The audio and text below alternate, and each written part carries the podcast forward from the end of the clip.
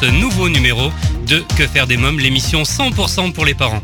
Au sommaire, aujourd'hui dans À vos agendas, nous découvrirons la bande-annonce du film Le vent dans les roseaux. L'invité jeunesse, je reçois Chloé Tournier pour nous parler de Agoramania, la ville dans tous ses états actuellement au Maïf Social Club. Dans Quand les enfants dorment, Mario Hoffman nous présentera son album L'air du temps. Dans un instant, la rubrique Allô parlons jeunesse, je serai en ligne avec Guillaume Daboville, directeur général d'Enfants du Mekong. Si vous souhaitez rester connecté avec la famille Que faire des mômes et suivre au jour le jour nos actualités, je vous invite à vous abonner à notre newsletter sur quefairedesmoms.fr et à nous suivre sur les réseaux sociaux Facebook, Twitter et Instagram. Tout de suite, Allô Parlons Jeunesse. Que faire des mômes? Mon rendez-vous téléphonique aujourd'hui pour Allô Parlons Jeunesse est avec Guillaume Daboville, directeur général d'Enfants du Mekong. Allô Oui, bonjour monsieur Guillaume Daboville. Oui, bonjour. Oui, Eric Couder de l'émission Que faire des mômes. Vous êtes directeur général d'enfants du Mekong. Racontez-nous l'histoire d'enfants du Mekong. Qui en est à l'origine et comment est née cette association Alors merci de votre intérêt pour notre action, ça me touche. Euh, enfants du Mekong est né il y a presque 60 ans, l'année prochaine, euh, donc il est né en 1958, euh, par l'action d'un Français qui s'appelait René Péchard, qui n'est pas très connu, mais euh, qui était dentiste à Vientiane au Laos et qui euh, s'est retrouvé à, devant euh, dans son cabinet dentaire euh, qui avait pignon sur rue devant deux enfants qui, qui n'allaient pas à l'école et qui étaient dans la rue. Donc il, il s'est dit je vais essayer de leur donner des cours du soir et puis après il leur a payé une scolarité. Et au fur et à mesure, euh, au bout de 15 jours, il y a une vingtaine de d'amis et de cousins qui sont venus. Et là, l'acte fondateur de tant d'associations euh, humanitaires, c'est de dire soit j'arrête, soit je continue. Il a décidé de continuer et d'appeler des amis euh, pour l'aider. Euh, c'est un ancien légionnaire de l'Indochine qui avait été euh, fait prisonnier au Vietnam. Euh, et il a rappelé tous ses amis légionnaires pour co-créer je le système du parrainage d'enfants, c'est-à-dire un parrain ou une marraine en France qui soutient les études d'un jeune laotien en Asie. Voilà. Et au fur et à mesure, l'histoire d'enfants du Mekong a suivi l'histoire de ces peuples avec les camps de réfugiés, les Boat Land People, le tsunami, les Khmers rouges, vous voyez, tous ces euh, drames où euh, aujourd'hui Enfants du Mekong intervient dans sept pays d'Asie du Sud-Est et principalement une, une association qui euh, aide des enfants pauvres et souffrants pour qu'ils ne perdent pas leur dignité par l'éducation. Oui, vous intervenez au Vietnam, en Thaïlande, au Laos, aux Philippines, au Cambodge, en Birmanie et en Chine. hein. Exactement. En gros, tout le long du fleuve Mekong, hein, qui est, donc le Mekong n'est pas un pays, euh, contrairement à ce qu'on pourrait un fleuve qui fait 400 4400 400 km et qui se jette sur les Philippines. Voilà. Est-ce qu'on dit association ou ONG Ah, c'est un vaste débat. On est association de loi 1901 en France, euh, labellisée, euh, prix des droits de l'homme et la République française. euh, mais dans le jargon humanitaire, on dit souvent ONG. Donc Enfants du Mekong est enregistré par exemple comme NGO, enfin comme ONG en Thaïlande par exemple, et comme association loi 1901 en France. Donc j'allais dire ça dépend des pays, mais souvent euh, les deux sont possibles. Et quelle est la différence entre les deux Pour bien que nos auditeurs comprennent. Alors, ce sont des statuts euh, euh, essentiellement juridiques, hein, c'est-à-dire que normalement euh, une ONG comme une association la 1901 ne doit pas générer du profit et, et doit avoir un objet euh, lucratif, euh, non, non lucratif, pardon. Donc notre objet social, nous, c'est de d'aider des enfants pauvres et souffrants en Asie du Sud-Est. Après, ça dépend des législations locales. Si vous voulez, euh, en France, il y a une législation qui est géniale, c'est la loi 1901 qui couvre les associations euh, euh, humanitaires, sportives et autres euh, qui est un cadre absolument génial pour permettre d'aider euh, et d'engager des bénévoles. Bien Ça dépend des pays dans lesquels on intervient. hein. Alors, quelle est la mission d'enfants du Mekong? Alors notre mission, c'est euh, d'abord de répondre à notre vision. Notre vision, c'est que les pauvres en Asie peuvent être les modèles de responsabilité de demain. C'est-à-dire que ces pays ont souffert de génocide, par exemple au Cambodge, de, de drames, de, de, de minorités ethniques euh, martyrisées, délaissées, etc. On, on entend parler des Rohingyas en Birmanie, on a entendu parler des Karen en, en, en Thaïlande. euh, voilà, donc euh, nous, on dit juste que les enfants ont le droit à une dignité. Pour avoir une dignité, ils ont le droit d'aller à l'école, tout simplement. Vous savez, Victor Hugo, il disait que une école qui se construit, c'est une prison qui ferme. Voilà.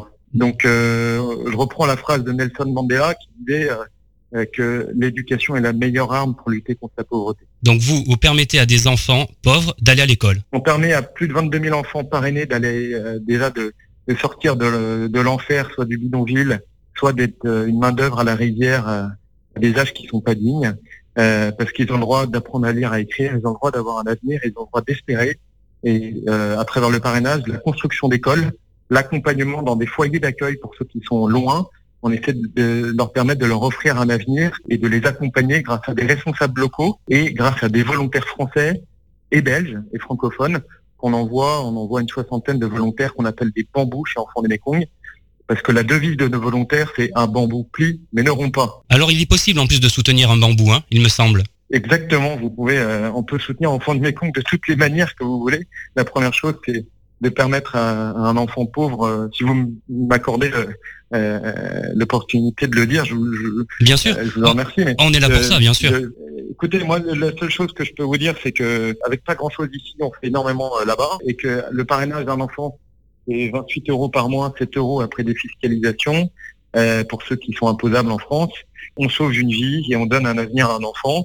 Euh, le suivi qu'on donne, c'est, écoutez, vous pouvez vous dire, est-ce que je peux avoir confiance dans l'enfant de mes comptes tous nos comptes sont certifiés, labellisés par un label indépendant qui s'appelle IDEAS, avec toutes les affaires, vous savez, sur les ONG. Oui. Euh, j'ai jamais vu euh, une ONG aussi contrôlée. Moi, je viens du monde de l'entreprise, donc euh, tout est disponible sur enfantdescomptes.com d'ailleurs. Euh, et puis, le parrainage permet d'avoir un lien épistolaire possible avec son filleul. Quand vous recevez une lettre d'un filleul en Asie qui est traduite, eh ben, pour moi, c'est le meilleur gage de transparence et d'aide, qui n'est pas que financière, mais aussi morale, si vous voulez, parce que de temps en temps, on peut être le tuteur, euh, le mentor ou, le, le, parrain au sens euh, euh, étymologique du terme, qui permet de, de, soutenir une scolarité puis un enfant dans toute son humanité quand il traverse des difficultés, en disant mais c'est pas parce que tu as un mauvais bulletin scolaire que tu vas arrêter l'école. Voilà, y on a on est témoin d'énormément de parrains et de marraines qui encouragent leurs filles à, à, rester à l'école. Donc la meilleure la meilleure façon d'aider, c'est de soutenir un, un, enfant parce que il y a tant d'enfants qui, vous savez, nous on, on s'occupe de pauvres oubliés. Hein. Je trouve que c'est dramatique. Euh, on n'en parle plus, mais il y a tant d'enfants, tant de millions d'enfants qui vont pas à l'école et qui travaillent euh, dans les rivières ou qui sont abandonnés dans les rues de Manille. Euh, moi, je dis juste, n'oublions pas les, n'oublions pas les oubliés, et on peut, euh, avec un geste simple, sauver une vie en le parrainant. En plus, c'est un acte pédagogique qui peut être génial quand on est parent. Euh, je me permets, puisque j'occupais de cette émission magnifique de que faire des mômes. Nous, les mômes dont on a la charge, on veut les envoyer à l'école. Et les mômes en France euh, peuvent aussi prendre conscience de la chance qu'ils ont de pouvoir tous aller à l'école et de savoir que à l'autre bout du monde, il y en a qui en rêvent. Parce que moi, je dis à mes enfants, tu traînes la patte pour aller à l'école, mais en Asie, il y en a qui rêvent. Avec des petites choses, on peut envoyer un enfant par le parrainage avec, euh, par exemple, l'enfant qui entretient la relation épistolaire avec le filleul. Qu'appelez-vous les enfants soutenus? On parraine euh, quasiment 22 000 enfants dans sept pays d'Asie du Sud-Est et, euh, et, on a d'autres programmes. Euh, un, le parrainage permet à, généralement à toute une famille de s'en sortir, c'est-à-dire qu'on essaie de parrainer un enfant par famille, sauf cas d'exception, on, on, est face à des cas de pauvreté qui sont immenses. Hein. On a trois, trois critères de sélection, vous voulez l'extrême pauvreté, euh, la capacité de l'enfant à suivre des études et sa motivation. L'enfant n'a pas envie de, de d'aller à l'école, on va donner la chance à d'autres. Hein. Mais souvent, le parrainage est toute une famille. Donc, on voit que le rapport est de 1 pour 3, d'une part. Et d'autre part, on a d'autres projets que le parrainage à travers euh, quasiment une centaine de projets de développement, de construction d'écoles, euh, de toilettes, de routes, de ponts pour faciliter l'accès à l'école. Je ne sais pas si vous vous souvenez de, de ce film magnifique sur les chemins de l'école, oui. mais euh, c'est-à-dire qu'on se reconnaît tout à fait euh, dans, sur ce sujet, dans le sens où quand on construit un pont euh, dans une vallée au Vietnam pour euh, réduire la distance euh, parfois de 14 km pour un enfant qui va pieds nus ou en tongs, de réduire par deux la, la, la distance pour aller à l'école fait partie de, de, des critères pour nous de, de donner l'avenir à un enfant. Quoi. Comment voulez-vous qu'il suive des, euh, des études de manière durable en marchant 28 km par jour quand on a 7 ans quoi. Oui, c'est terrible. Quelle est la situation en 2017, au jour d'aujourd'hui? En Asie du Sud-Est? Oui. Écoutez, je crois vraiment que ce qui est commun, parce que chaque pays a son identité, c'est que euh, on est dans un pays où euh, d'abord on dit que l'éducation, enfin dans des pays où on dit que l'éducation est gratuite, ce qui est un leurre. C'est un leurre parce que effectivement l'école est gratuite, mais euh, là-bas ils sont tous en uniforme et ça paye ni le transport ni l'uniforme. Donc déjà c'est un coût, ni la nourriture, ni la main d'œuvre que représentait l'enfant à la rivière pour des enfants pauvres, pour des familles pauvres. Donc vous voyez, déjà, c'est pas c'est un leurre. Et la deuxième chose, c'est qu'il y a un absentéisme des professeurs qui est tel qu'ils se rémunèrent avec du cours du soir. Ah oui. Et les cours du soir sont payants. Et c'est là où est l'heure, c'est-à-dire que l'école est gratuite, sauf l'uniforme, le transport, le replacement de, de l'enfant à la rivière, et euh, ne peut pas se payer les cours du soir. Si on peut pas se payer les cours du soir, qui sont finalement les cours normaux, euh, qui sont liés à l'absentéisme euh, hallucinant des professeurs, euh, voilà la situation éducative.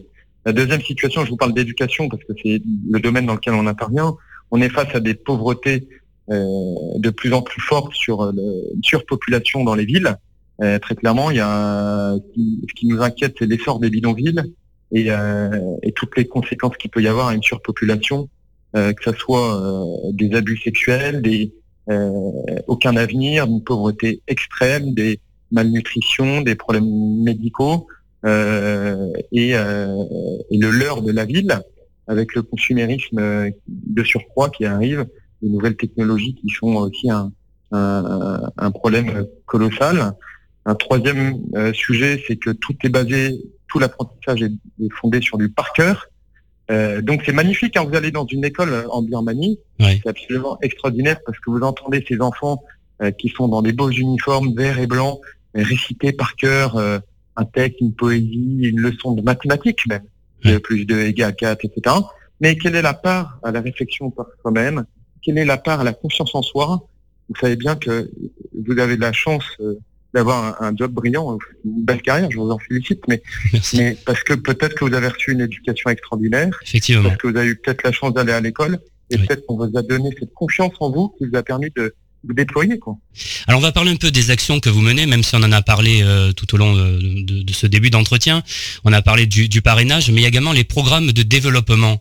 Qu'est-ce que c'est? Alors les programmes de développement, je vous remercie de cette question, c'est euh, le parrainage, c'est de permettre à un enfant pauvre d'aller d'accéder à l'école. Euh, la question, c'est quand vous aidez une minorité carène euh, dans les montagnes où il n'y a aucune infrastructure scolaire, eh ben, faut qu'on reconstruise l'environnement de ces enfants. Ça passe à travers des constructions d'écoles, à travers des sanitaires. Je veux dire, euh, la pudeur en Asie est énorme. Hein. Oui. Pourtant, il y a, qu'il y a, il y a aucun toilette c'est dans les écoles et ça pose des problèmes évidemment de dignité, de pudeur et autres et toutes les conséquences et dérives qu'il peut y avoir, au moins pour les jeunes filles. Donc ça nous arrive régulièrement de construire des toilettes dans les écoles. Je vous, je vous- je vous ai parlé des ponts, je vous ai parlé aussi des foyers, c'est-à-dire qu'il y a de plus en plus aussi de, de- de personnes qui sont très loin euh, d'une école disponible, d'enfants et de familles. Du coup, on les réunit dans des foyers, cette espèce de petites pensions, si vous voulez. Euh, on essaie de construire des foyers pour qu'ils puissent être logés, euh, pour pouvoir accéder à l'école la plus proche de leur famille, où ils peuvent retourner pendant les vacances ou pendant les grandes fêtes au sein de leur famille. Donc voilà, c'est euh, pour nous euh, 800 000 euros par an de construction d'une école. Pour vous donner un, un ordre d'idée, une école de trois salles de classe euh, au Cambodge, c'est 60 000 euros. Vous imaginez euh, Oui. euh, l'impact euh, d'un tel montant pour, euh, pour une centaine d'enfants. On se retrouve dans quelques minutes pour la suite de Que faire des mômes, toujours en compagnie de Guillaume Daboville, directeur général de l'association Enfants du Mékong. Mais pour l'instant, c'est la pause.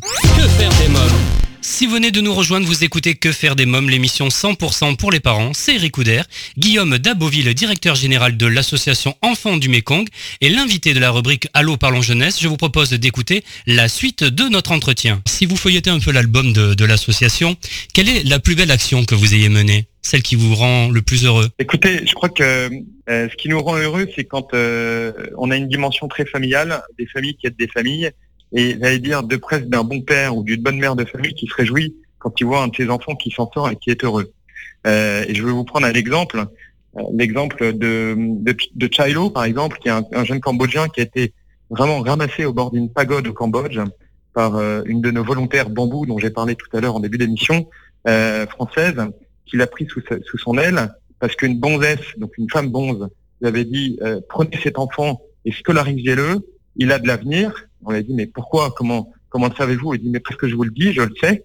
Cet enfant qui était en retard dans ses études puisqu'il était ramassé à l'âge de, de 8-9 ans, a tout rattrapé en, à une vitesse éclair, à une telle vitesse qu'il est devenu major de promo, qu'il a fait des études, qu'il a fait l'ENGREF, hein, les eaux et forêts en France, qu'on lui avait offert les, euh, les meilleurs jobs chez Veolia et ailleurs, et qu'il a choisi de créer une ONG plutôt pour rendre ce qu'il a reçu dans son pays, qui s'appelle Mille une fontaine, qui a reçu le Google Impact Challenge. Voilà, Chilo, est un ancien fiole d'enfant de Mekong qui aujourd'hui aide son pays pour euh, pour donner de l'eau euh, potable et salubre dans les villages pour éviter euh, une mortalité infantile et autres qui est énorme parce que les, les enfants boivent une eau qui, qui est absolument pas salubre, si vous voulez. Donc, là, pour moi, c'est une énorme joie. C'est de dire, cet enfant, on a 59 ans, c'est-à-dire presque deux générations, où on a un nombre de success stories euh, très importantes. Mais ce qui nous intéresse, nous, c'est que les enfants qu'on aide aujourd'hui puissent s'occuper, voire sauver, enfin, pardon d'être aussi audacieux, leur pays demain. Oui. Voilà. Donc, il nous faut, euh, j'allais dire, euh, nous, un parrainage peut devenir euh, un modèle de responsabilité de demain. Je viens de vous citer le cas de Chilo j'aurais, on aurait besoin de cinq émissions pour que je vous raconte toutes les succès stories qu'on a ou qu'on pourrait avoir grâce à, un simple acte de parrainer. Euh, vous pouvez faire en ligne si vous le désirez sur enfantdemekong.com. Quelles sont les difficultés à mettre en place de telles actions? Euh, Je vais vous en citer trois. On ne vit que dans des difficultés. Enfin, vous connaissez un patron qui n'a pas de problème Non, pas du tout. euh, on vit, on intervient dans des pays qui sont quand même des pays durs. Hein. Déjà géopolitiquement, c'est compliqué. Enfin, euh, vous connaissez, euh, j'imagine, Duterte aux Philippines, vous avez entendu parler, ou des pays euh, qui sont quand même, somme toute, assez fermés, comme au Vietnam, etc. La Birmanie, c'est un pays qui s'est ouvert récemment avec Aung San Suu Kyi, mais qui était quasiment le deuxième pays le plus fermé au monde il y a quelques, il y a une décennie. Hein, avec la Corée du Nord, ça faisait partie des, un ou deux pays les plus fermés au monde. Hein. Donc, il, ce pays est en train de s'ouvrir à vitesse éclair, mais on est quand même confronté à des pays qui sont durs, euh, sur lesquels il euh, n'y a, pas de budget pour l'éducation, où il euh, y a des, des, dissensions dans les minorités ethniques. Donc il faut qu'on soit fin parce que nous, on n'est pas là pour, c'est quelle que soit la, race, la religion, la minorité, euh, la couleur de peau. Euh, on est là pour aider quand on se retrouve confronté à un enfant pauvre et souffrant. D'accord? Donc là, la première chose, c'est la difficulté géopolitique. Euh, la deuxième difficulté, c'est, dire, c'est la barrière culturelle. Hein. de temps en temps, la notion de face en Asie est énorme et il faut l'appréhender. Il faut, euh, on est là pour répondre à ces populations. On n'est pas là pour arriver comme d'occidentaux. On est là avant tout pour les aimer et après les aider et être à leur écoute et à leur école. C'est-à-dire qu'on n'est pas là en imposant notre modèle occidental. Non, on est là pour être avec eux, pour eux, et, euh, et on le fait avec eux et pour eux. Voilà, on ne le fait pas s'il n'y a pas un asiatique qui nous appelle à l'aide. La troisième chose, c'est la difficulté qu'on peut avoir en France, même si je, je, je lis haut et fort, le français est d'une générosité hors norme. C'est ah incroyable comme le français est généreux. Et, euh, et, je trouve que, enfin pardon, mais qu'il faut le crier parce que j'en je, suis euh, témoin euh, à mon petit niveau, suis enfant de Mekong. Néanmoins, euh, je veux vous dire, notre problème, c'est que il y a un retard à l'allumage sur l'engagement. Il suffit de regarder l'engagement, quel qu'il soit, sociologiquement et anthropologiquement en ce moment en France. On a du mal à s'engager. Euh, dans la durée. On a du mal à s'engager dans la durée et quand on vous propose une solution éducative qui est longue, c'est-à-dire de, euh, par exemple de parrainer, de trouver des donateurs, je trouve que toute association y arrive, euh, beaucoup de techniques et pro ou pas pro, etc. Mais trouver des personnes qui s'engagent dans la durée, moi j'arrête pas de dire, mais ne donnez pas 100, donnez 5 fois 20. C'est comme si vous achetiez un cartable à un enfant, vous ne saviez pas quel va être son talent. Vous voyez? Oui, bien sûr. juste, mais s'il vous plaît, aidez ne serait-ce que petitement, mais dans la durée. Et vous voyez, je vais vous dire, on a 1000 enfants euh, en Asie qui attendent un parrain ou une marraine. Et je vous dire, une de nos difficultés, c'est de dire, bah ouais, s'engager dans la durée, c'est formidable, et donner gratuitement, c'est merveilleux pour qu'on soit énormément. Pour voilà la difficulté qu'on a. Mais ça fait 59 ans qu'on l'a. Mais en ce moment, je trouve qu'on a beaucoup d'enfants. 1000 enfants, c'est quand même trop. Et, voilà, parfois on n'endort pas. Quoi. Concrètement, pour nos amis auditeurs qui souhaitent euh, vous soutenir, euh, comment peuvent-ils agir? Mettons s'ils veulent parrainer un enfant ou faire un don ou soutenir un projet. Alors je vous remercie beaucoup de, de me permettre de, pardon, de pas de faire de la, pub, mais euh, pour ceux qui le désirent sur enfandumekong.com, euh, j'en profite aussi pour vous dire que au moment de Noël, nous on a mis en place pas une opération, mais je trouve que le parrainage peut être un, un magnifique cadeau, ça peut donner du sens euh, pour des enfants et même pour des parents. On a vu des enfants qui offraient ça à leurs parents, de dire bah moi je prends en charge financièrement le parrainage, mais c'est toi qui vas écrire euh, mon enfant parce que tu es en âge de comprendre ou à mon père qui est seul et isolé. Euh, voilà, moi je trouve que au moment, pardon parce qu'on est on est qu'au mois d'octobre, mais le mois de Noël arrivant et on est dans une ceux qui en ont marre d'acheter des PlayStation et pardon, j'ai rien contre PlayStation, mais des, cadeaux, la surabondance de cadeaux, et ben peut-être que c'est aussi donner des cadeaux qui ont du sens. Le cadeau qui a du sens, c'est peut-être offrir un parrainage pour son enfant, en le prenant en charge financièrement et en demandant à, son enfant de s'engager dans la dans la relation manuscrite. Voilà. Euh, donc enfantdumekong.com et puis euh, profitez-en à Noël si vous le désirez. Et puis après, appelez-nous au 01 47 91 00 84. On sera heureux euh, de vous répondre. Vous venez prendre un bol de riz chez nous. On, est à venir sur scène pour ceux qui sont en Ile-de-France. Oui. Alors si on veut venir vous rejoindre maintenant sur le terrain, c'est possible? Oui, monsieur, c'est possible. Euh, déjà, euh, notre terrain, il est ici et je vous remercie de nous rejoindre. Vous êtes le premier, vous êtes, le premier qui nous rejoint aujourd'hui, c'est vous. Donc, un, je voudrais vous remercier euh, parce que ça fait plaisir et ça fait du bien. Notre terrain, il est aussi en France. Parce que qui est le pauvre et qui reçoit le plus que vous ou moi? Ça, j'en sais rien. Je ne je peux pas donner la réponse, mais nous sommes déjà sur le terrain en en parlant. La deuxième chose, c'est que on, lance bientôt la campagne de recrutement. On envoie une soixantaine de volontaires. Alors ça, c'est pour les jeunes, pardon. Enfin, je vous me permettez, entre 18 et 35 ans, qui veulent donner un ou deux ans de leur vie au service des plus pauvres travers des missions de, développement, de coordination de programmes, de parrainage. Euh, ils peuvent postuler en ligne sur enfantdumekong.com, devenir volontaire. Euh, des bénévoles, on en a dans toutes les, euh, dans tous nos départements, à travers des délégations. Pardonnez-moi. Oui, travers des délégations de personnes qui s'engagent pour animer notre réseau de, de bénévoles.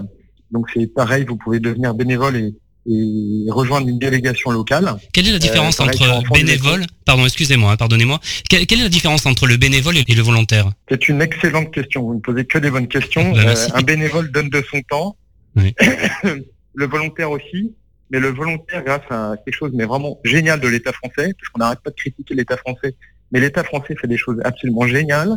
Je vous ai parlé tout à l'heure du statut de la loi 1901. La deuxième chose qui est géniale, c'est euh, que le ministère des Affaires étrangères a créé ce qu'on appelle la coopération humanitaire ou le volontariat de solidarité internationale, le VSI. Le VSI, c'est la copé euh, de l'humanitaire, oui, la coopération.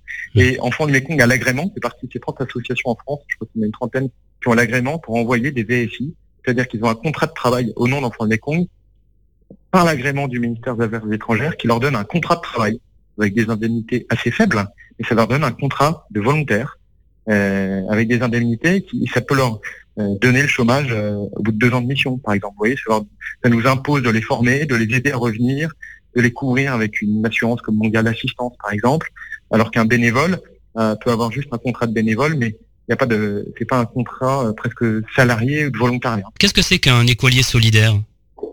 Un, un, écolier solidaire, c'est assez simple.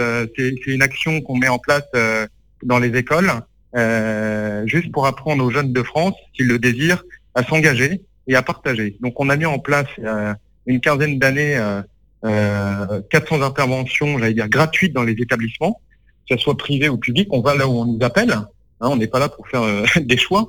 On est là pour répondre à des besoins. dans des écoles, on va parler un peu de, de ce qui se passe en Asie, comment ça se passe l'école dans tel pays. On essaie de leur montrer des, grâce à notre réseau de délégation dans, dans, dans, toutes les villes de France et même d'Europe. On est présent en Belgique, en Suisse, en Angleterre et puis aussi un peu à Hong Kong et à Singapour. Mais on essaie d'intervenir dans les écoles pour leur donner un regard différent et, et peut-être leur montrer aussi qu'ils ont de la chance et qu'ils peuvent s'engager au service de l'éducation. Euh, moi, je trouve qu'à l'heure, on est des, vous voyez, on met en avant plein de super Et ben moi, j'arrête pas de leur dire, vous pouvez être des petits René Péchard, notre fondateur, mais vous pouvez à votre à votre âge et à votre niveau euh, vous engager euh, à travers des marathons, il y a des bols de riz, etc. Enfin, vous pouvez vous engager dans, dans, plein d'actions euh, si vous le désirez à n'importe quel âge. Voilà, il ne s'agit pas, euh, il s'agit d'une action éducative et de sensibilisation euh, pour apprendre, parce qu'on est tous des citoyens qui sommes appelés à nous engager dans, dans notre monde. Hein. Quelle est votre vision du futur pour l'association Je parle, hein, bien sûr? Écoutez, je pense que l'humanitaire euh, doit faire attention, à mon avis, de, il y a une tendance, il y a une professionnalisation qui est importante. Euh, je trouve qu'elle est sûrement nécessaire parce que pour éviter du n'importe quoi, euh, que ce soit en termes financiers, qui est le plus visible, mais aussi en termes sur le terrain d'accompagnement des personnes qui, se donnent. Hein. Enfin, Je, je rappelle juste qu'il y a plus de burn-out proportionnellement, il me semble, dans le monde humanitaire que dans le monde en entreprise. Enfin, il y en a beaucoup, hein, euh, parce que des gens qui se donnent, et qui, qui, qui n'arrivent plus à trouver la limite, voilà. Donc c'est bon que ça se professionnalise. Attention, à ces dangers-là, euh, parce que on est quand même lié euh, à, de- à de la souffrance, si vous voulez. Et je trouve que il faut pas qu'on, on peut pas euh, imaginer l'humanitaire sans aimer. Vous voyez? Euh, je me souviens, je vais vous raconter juste, euh, si vous me laissez une Bien sûr, minute, bien une, sûr. une histoire. Mais en 2011, je me retrouve dans le bidonville de Navotas, euh, à Manille. C'est affreux, hein, c'est une décharge, euh, c'est une décharge euh, flottante de bateaux poubelles qui, qui amènent des poubelles de la mégalopole de Manille. Rentre où tous les cinq sens sont saisis et je rencontre un petit bonhomme qui avait juste un short Adidas un peu grand et torse nu et un peu couvert de, de suie parce qu'il crame du bois pour, pour vendre du charbon pour quelques pesos euh, pour financer euh, euh, les antibiotiques du coq, du combat de coq de son père. Voilà, c'est ça la réalité de Navotas. Et Jeremiah, je pense qu'il avait 11-12 ans, et je lui dis, ok, euh, Jérémy, comment tu t'appelles? Enfin, je ne connaissais pas, comment t'appelles-tu Quel est ton rêve dans ta vie, etc. Et il me prend par mon, par ma chemise là, mon t-shirt, par l'épaule, mais hyper fortement. Il me regarde dans les yeux, avec un regard d'une tristesse et d'une fermeté énorme. Et il me dit, je suis pas plus malheureux que toi. Qu'est-ce que dit l'enfant pauvre à l'humanitaire? Il dit, aime-moi. Il dit, aime-moi avant de m'aider. S'il te plaît, passe du temps avec moi. Et vous me demandez quel est le plus grand risque ou ma vision, c'est de dire attention de ne pas perdre notre à se professionnaliser trop, parce que il est temps de passer du temps avec les personnes dont on a la responsabilité, il est temps de pleurer et de rire avec eux. Les mesures d'impact, la professionnalisation, le return, le, vous voyez, c'est c'est important. On essaie d'être de plus en plus euh, transparent sur ces sujets, mais on est aussi là pour passer du temps avec des enfants qui ont vécu tant temps des souffrances qui sont euh, abominables et qu'on ne peut pas penser. On essaie juste de leur permettre quand même de leur dire qu'ils ont une dignité euh, d'hommes et, et qui peuvent être aimés et aimés à leur tour. Voilà. Donc il faut pas oublier de prendre le temps euh, d'être dans cette compassion. Euh, et je pense que c'est, à mon avis, ma vision de l'humanitaire, c'est d'être tout le temps dans cette tension et de faire attention à ça, pour pas qu'on perde notre âme. Merci euh, Guillaume Davoville. Merci beaucoup en tout cas d'avoir accepté euh, mon invitation. J'en suis très heureux. Merci beaucoup. Merci beaucoup. Enfants du Mékong, si vous souhaitez des informations complémentaires, www.enfantsdumekong.com. On se retrouve juste après la pause. Nous découvrirons la bande-annonce du film Le vent dans les roseaux. Nous jouerons pour tenter de gagner des produits de beauté Solavi. Je recevrai Chloé Tournier pour parler de Agoramania, la ville dans tous ses états actuellement au Maïf Social Club. Et nous découvrirons L'air du temps, le nouvel album de Mario Hoffman. À tout de suite. Que faire des Si vous venez de nous rejoindre, vous écoutez Que faire des mômes, l'émission 100% pour les parents, c'est Récoudère. Alors chers parents, grands-parents, tantes et oncles, marraines et parrains, vous vous demandez souvent que faire des mômes le week-end, comment les occuper pendant les vacances scolaires, quelles activités leur faire faire après l'école. Eh bien chaque semaine, je partage avec vous mon agenda de tonton hyperactif et super branché. Alors à vos agendas. Que faire des mômes? Cette semaine, coup de projecteur sur le film Le vent dans les roseaux. Un film à voir à partir de 6 ans. Eliette, une petite fille de 8 ans, vit dans un pays où le roi a interdit la musique. Découvrons ensemble la bande-annonce. Extraordinaire Extraordinaire? Oui Extraordinaire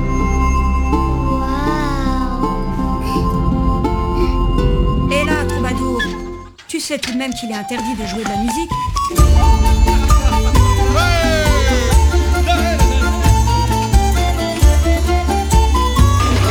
Promettons-nous de rester amis pour la vie?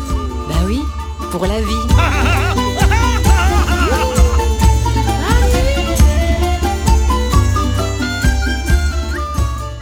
Le vent dans les roseaux, un film à voir en famille au cinéma. À présent, c'est le moment de jouer avec notre partenaire Solavi.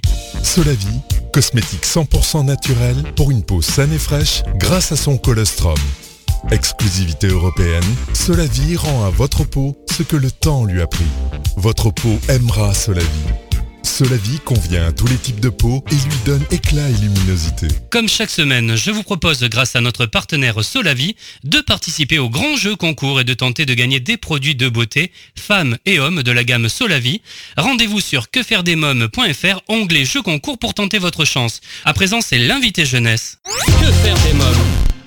L'ONG CNRJ est l'organisation non gouvernementale des cercles nationaux de réflexion sur la jeunesse. L'ONG CNRJ possède un statut consultatif spécial auprès de l'ONU et est présente dans plus de 20 pays dans le monde. L'ONG CNRJ est construite par des citoyens sans argent des États, elle est donc indépendante. Elle travaille à permettre à la jeunesse de mieux prendre sa place dans le monde. N'hésitez pas à aider l'ONG CNRJ à aider la jeunesse sur www.cnrj.org. L'ONG CNRJ vous présente l'invité jeunesse. Chloé Tournier est mon invité. Bonjour Chloé Tournier. Bonjour.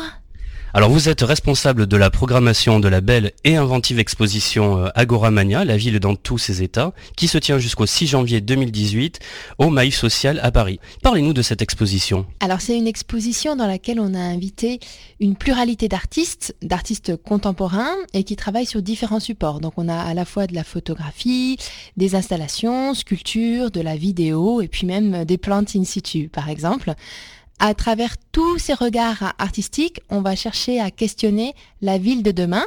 Alors, non pas la ville de demain sous l'angle de la Smart City, c'est-à-dire d'une ville toute technologique, mais la ville de demain sous l'angle de la Sharing Cities, c'est le mot un peu compliqué en anglais qu'on utilise pour dire une ville dans laquelle euh, le citoyen a une place et dans laquelle les citoyens qui s'engagent peuvent être impliqués et peuvent décider de l'avenir euh, de leur ville.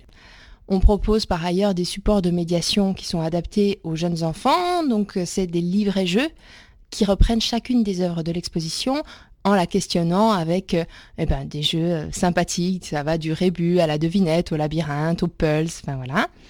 Donc, et puis les plus grands, ils trouvent évidemment aussi leur compte. Et on a même un programme qui est assez destiné aux ados sur Messenger, de médiation en réalité augmentée sur Messenger. On a un travail photographique de Stéphane Couturier autour de la ville d'Alger et de l'architecture de la ville d'Alger.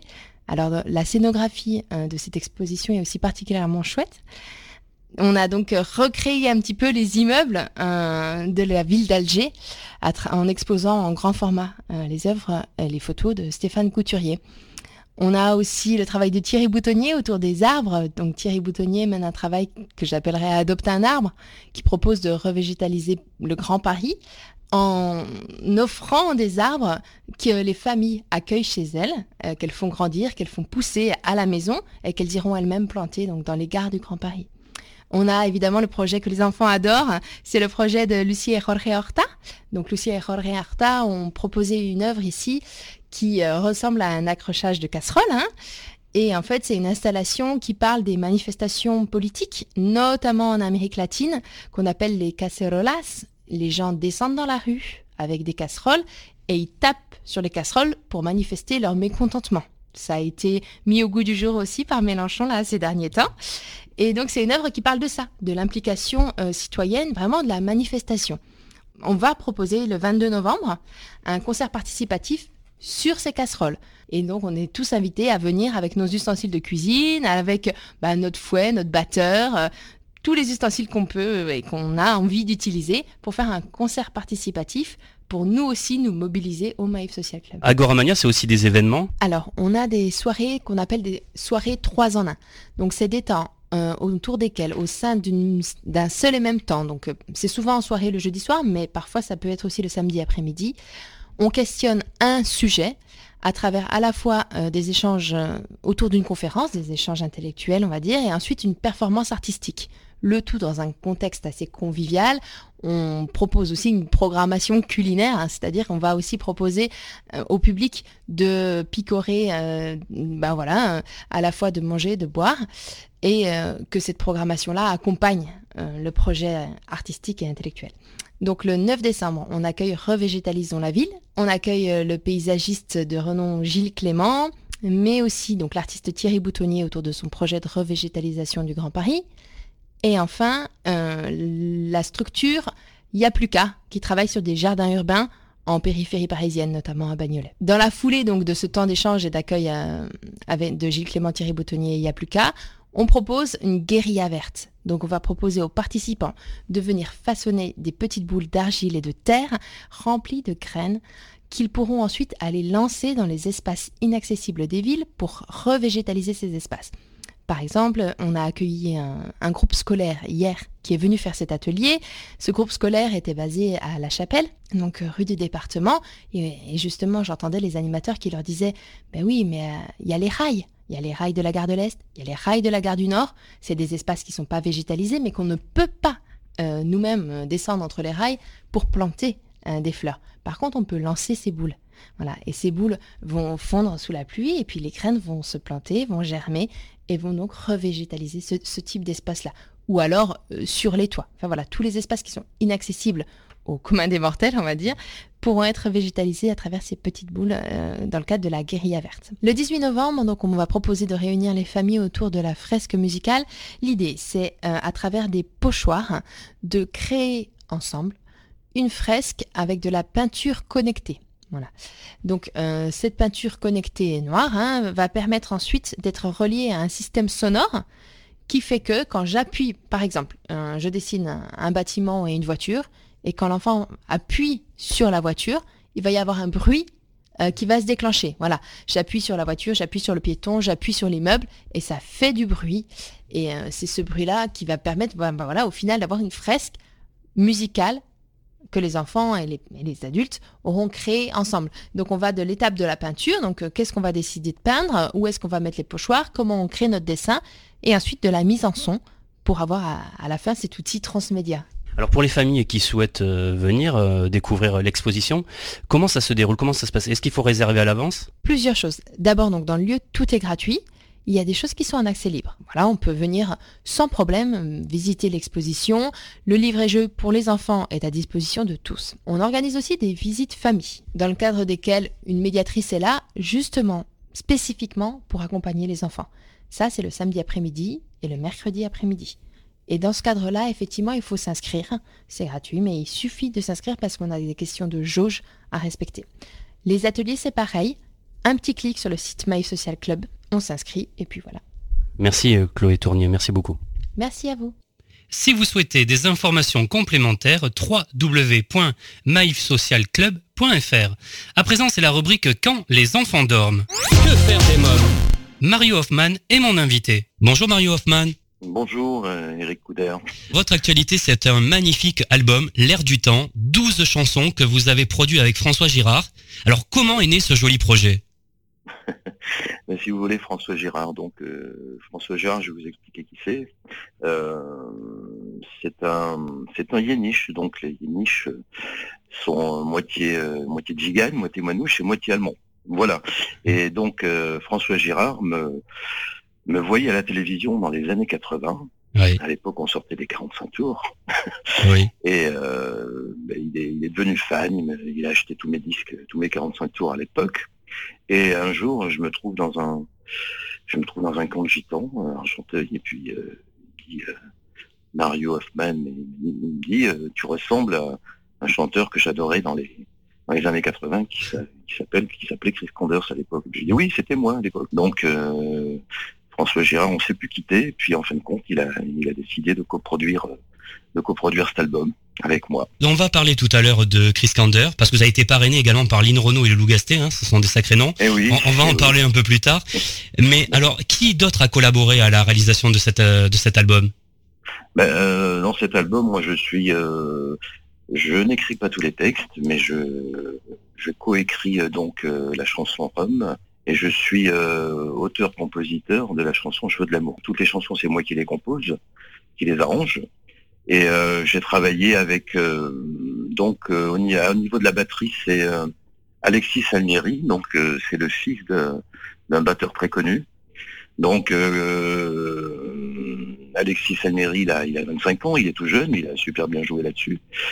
Euh, il y a eu une violoniste aussi qui s'appelle euh, Irène Fischer, qui a beaucoup, euh, qui s'occupe aussi de, de défendre aussi la, la cause des Roms peu Oui. partout. Voilà, donc euh, elle était très intéressée de, jouer notamment sur la chanson Un fort de café, euh, mais sur l'album en général. Il y a eu aussi un ingénieur du son avec qui j'ai travaillé, euh, donc un autre violoniste qui s'appelle Emmanuel Stephens. Voilà, avec qui j'ai travaillé il y a il y a huit ans sur sur euh, sur plusieurs albums, parce que j'ai travaillé aussi pour pour d'autres personnes. Voilà. Voilà, voilà. Et puis l'ingénieur du son euh, euh, au studio à, à Saint-Ouen, le Meun. Si vous voulez, moi j'ai enregistré avec mon matériel, hein, Ouais. Mon parc micro, mes tranches Nive, qui sont très importantes au niveau de la prise de son. Et j'ai pas de cabine, donc il a bien fallu que je loue un studio. Et quand je suis arrivé dans le studio, dit avec ma table de mixage, elle est très grande, mais euh, tu es au-dessus de moi avec euh, ton matériel, donc on va enregistrer avec ton matériel. donc il me fallait une cabine tout simplement. Quelle est la couleur de cet album musical? Alors il y en a beaucoup de, beaucoup de gens me disent euh, c'est du jazz manouche. Alors euh, oui, il y a les, rythmiques jazz manouche, il y a une empreinte de jazz manouche, mais je, je voudrais quand même le dire que je suis un, un chanteur de swing tout simplement quoi. Ouais. Voilà. Mais euh, c'est vrai que ça, ça fonctionne euh, jazz manouche swing. Mais je préfère dire voilà euh, Mario Hoffman c'est un chanteur de swing. Je pense que ça va mieux avec cet album parce qu'il y a un petit côté variété quand même au niveau des mélodies. Voilà, il y a des mélodies qui se retiennent, il y a des textes, euh, je pense, assez int- intéressants. Euh, mais chanteur de swing, je préfère. Et puis voilà, oui, avec rythmique, jazz manouche derrière, il n'y a pas de souci. Voilà comment je, je, je me. Parlons un peu des chansons. L'air du temps, par exemple. Bien sûr, je suis pas irrésistible, je suis pas un super résistant, mais la vie qui est indescriptible, quand tu es tête en l'air, c'est tentant. Vous êtes rêveur et tête en l'air, Mario Hoffman Voilà, toujours, oui. oui, oui, oui, oui. Et puis euh, j'oublie pas mal de choses parce que parce que je suis euh, sans arrêt, sans arrêt dans la musique, en train de je trouve des textes, je trouve euh, des arrangements, une mélodie. Oui, je suis sans, sans arrêt dans la lune et ça me ça me pose quelques problèmes des fois parce que j'oublie de- j'oublie des trucs. C'est pas très bon. Quoi. Oui. Oui, je suis dans la lune souvent, mais bon, c'est bon d'être dans la lune. hein. Mais pas trop quand même parce qu'on arrive à oublier aussi l'essentiel des choses de la de la vie, euh, de la société dans laquelle on vit, quoi. Oui. Ça c'est comme ça. À suivre donc Que faire des mômes, la suite de mon entretien avec Mario Hoffman.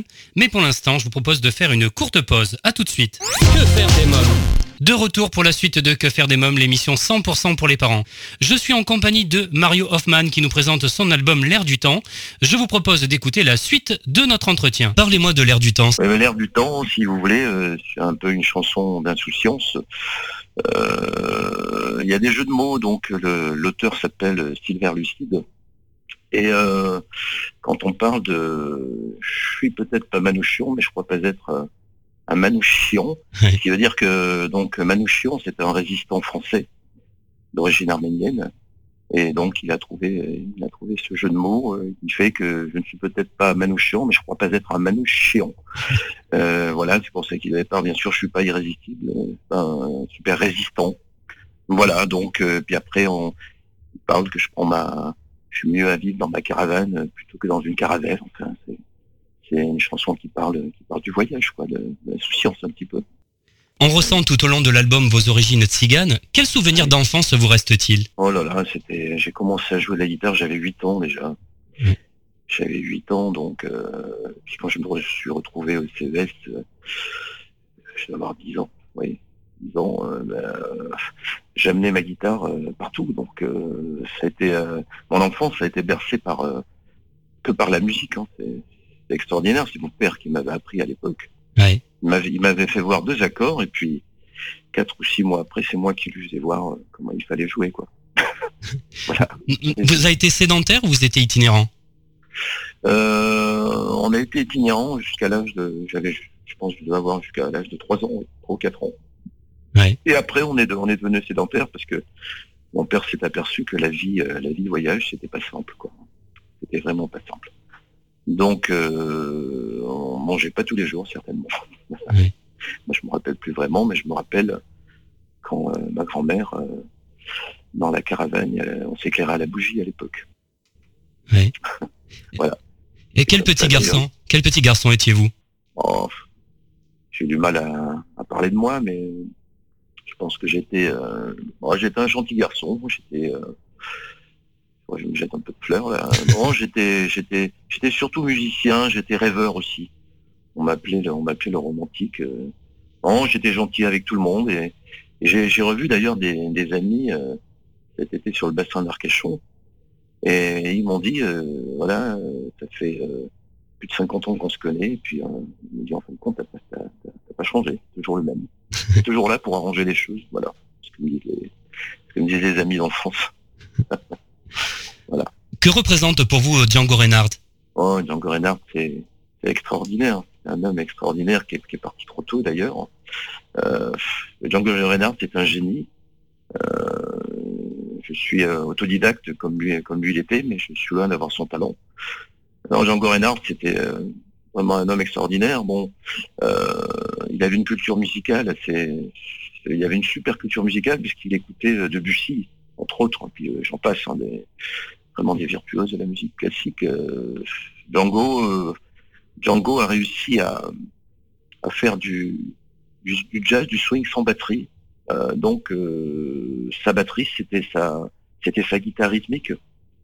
Voilà, parce que en fin de compte, le jeu de la pompe manouche, c'est comme si c'était le jeu d'un batteur avec des balais. Donc on s'est dit, ben, il n'y a pas besoin de batterie.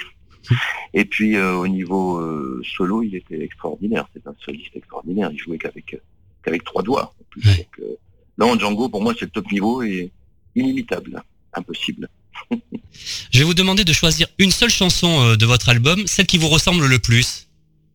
Hum, hum, hum. Non, celle qui me ressemble le plus. Ouais. Celle qui me ressemble le plus. euh, Je veux de l'amour. Voilà. Pourquoi? Pourquoi ce choix? Ben, euh, ce choix, parce que on manque tellement d'amour aujourd'hui.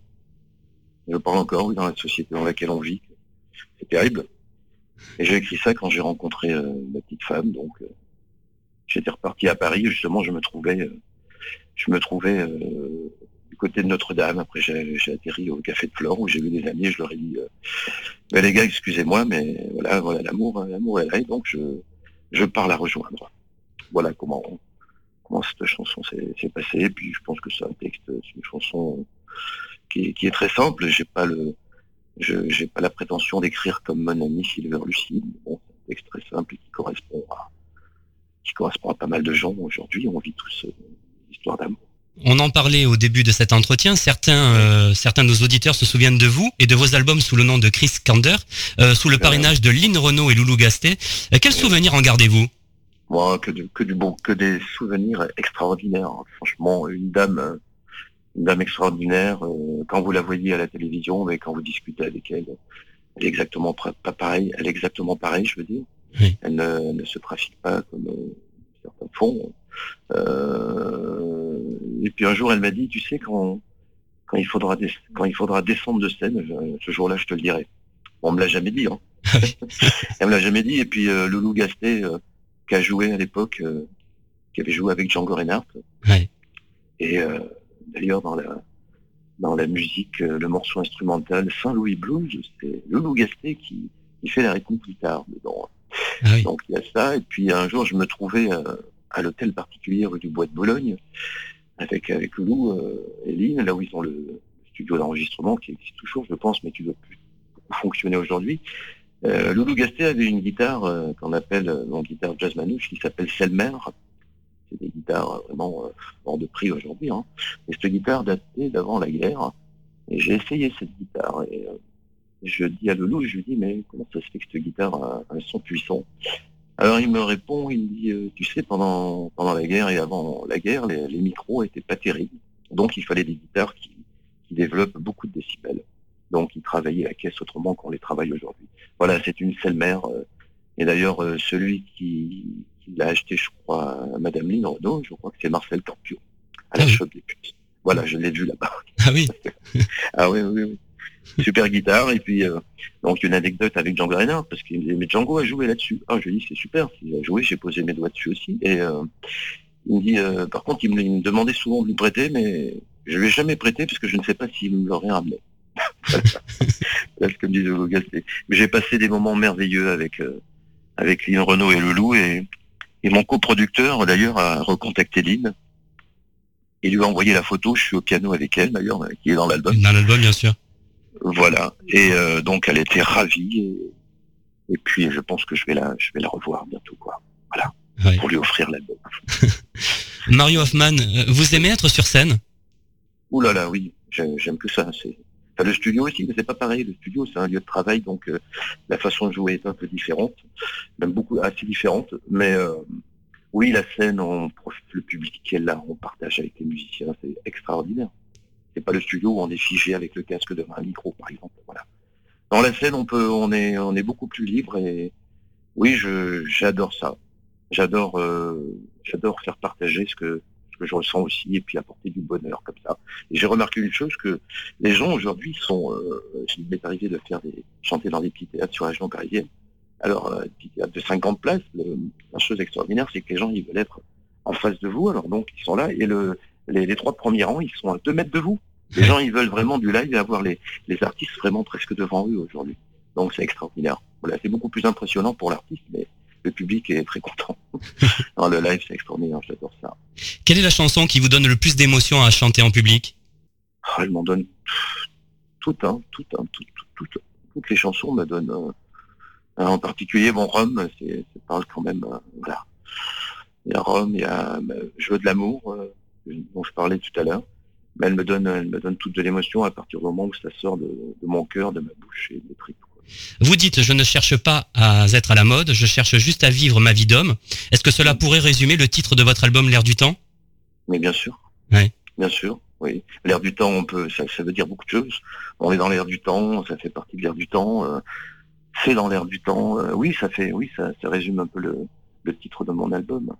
Puis il y a un problème qui se passe euh, dans, dans notre métier, c'est que on m'a toujours dit, les, les anciens de ce métier me disaient, à l'époque, donc on revient à et Lynn Renault, qui me disaient, il faut se méfier d'une chose, c'est quand tu es à la mode, euh, tu n'es plus à la mode. Parce que les modes passent très vite. C'est ça le truc. euh, Et euh, je pense qu'en ce moment, là, dans, notre métier, on, est en train de refaire le début du siècle musicalement. On est des, on est des chansonniers aujourd'hui. Mais bon, il y en a qui l'ont fait avant nous, style euh, Monsieur Charles Trenet, euh, Jean Sablon, tout ça, euh, et j'en passe. Ces gens-là l'ont fait avant nous, mais euh, je pense qu'en dans la musique, on revient toujours aux vraies valeurs. Vous comprenez ce que je veux dire? On Oui. revient, on revient aux vraies valeurs. Là, on- maintenant, on fait du live. Avant, dans les années 80, on faisait beaucoup de playback complet à la télé parce que la technique ne permettait pas euh, de faire euh, de faire du live euh, tout le temps. Là. Et aujourd'hui, on revient aux vraies valeurs. On chante avec sa guitare et avec sa voix ou, ou le piano et puis une voix et puis voilà. Je pense que c'est ça un vrai chanteur, quelqu'un qui arrive à chanter comme ça, sans micro, sans rien, sans effet surtout. Merci euh, Marie Hoffman, merci beaucoup.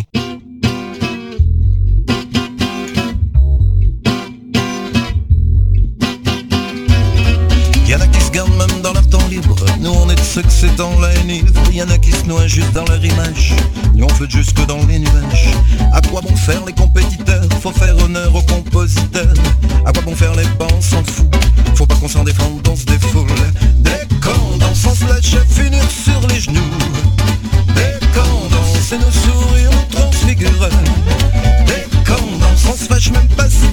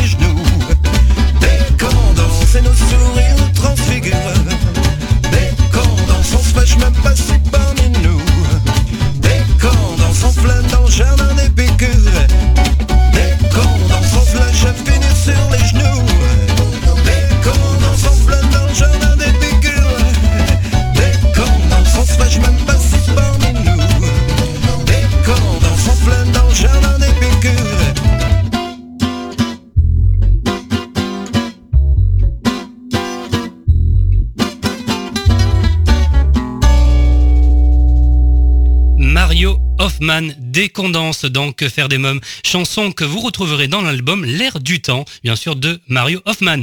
Si vous souhaitez des informations complémentaires sur Mario Hoffman, je vous invite à visiter sa page Facebook. Et bien voilà, nous sommes au terme de l'émission. Merci d'avoir été à l'écoute de ce nouveau numéro de Que faire des mômes. Un grand merci à mes invités Chloé Tournier, Guillaume Daboville et Mario Hoffman. Comme chaque semaine, j'embrasse très fort ma petite nièce Erika. Je vous rappelle que vous pouvez eh bien réécouter votre émission Que faire des mômes en podcast sur quefairedesmômes.fr.